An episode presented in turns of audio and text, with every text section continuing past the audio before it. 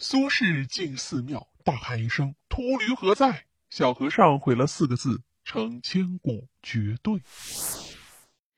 苏轼啊，是宋朝著名的文学家，才华横溢，才高八斗，是不可多得的才子。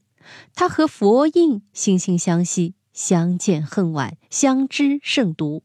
两人在文学上、佛学上时不时切磋，但每次切磋几乎都是佛印占据上风。佛印啊，是宋朝有名的高僧，佛号了缘。十九岁就曾登庐山去参访名士，年轻时更是云游四海，各大名寺基本上都被他游访了一遍。苏轼和佛印之间的故事啊，可用让人哭笑不得来形容。本期呢，就来和大家说说苏轼和佛印之间的趣事。二人有次打坐时，苏轼捉弄佛印。苏轼问佛印：“他打坐的姿势像什么？”佛印回答道：“像一尊佛。”而苏轼则立马说：“他觉得佛印打坐的姿势像一滩牛粪。”佛印笑而不语，继续打坐。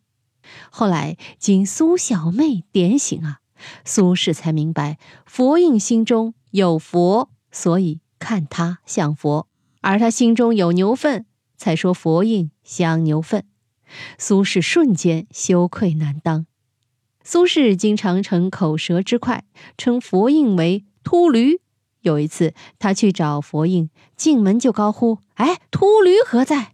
结果从寺庙中传来了一个非常不满的声音：“东坡吃草。”这个声音是佛印的一个徒弟因不满苏东坡骂他师傅做出的回击。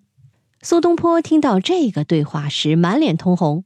一是他认识到了他称佛印为秃驴是不雅的举措，尽管二人感情甚好，但称外号实在不雅；二是为他的鲁莽行为感到羞愧，进门不敲门，直呼其名，违反了礼仪；三是被小和尚的文学造诣所折服，小和尚没有用一个脏字。就强有力地回击了苏东坡的这句话。苏轼骂佛印为驴，小和尚则说他吃草，无形中就给苏轼一击。苏轼在小和尚巧妙的回击下哑口无言，这句回击成了千古绝对。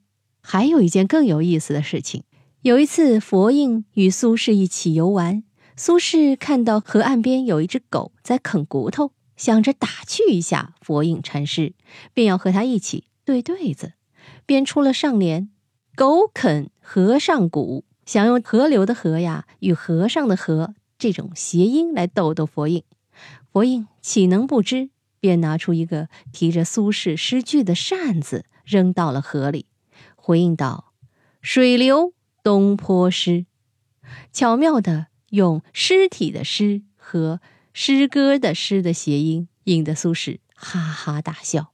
事情啊，虽然不知道是真是假，但是我觉得呢，从中却可以体悟到非常有智慧的为人处事真谛，那就是当别人对自己不敬时，一味的恶语相向，未必是上上策。有时候，智慧而巧妙的回击，让人家有口难辩，羞辱难当，这才是回击的最高境界。就像苏轼闹的笑话。好了，密室里的故事，探寻时光深处的传奇，下期咱继续揭秘。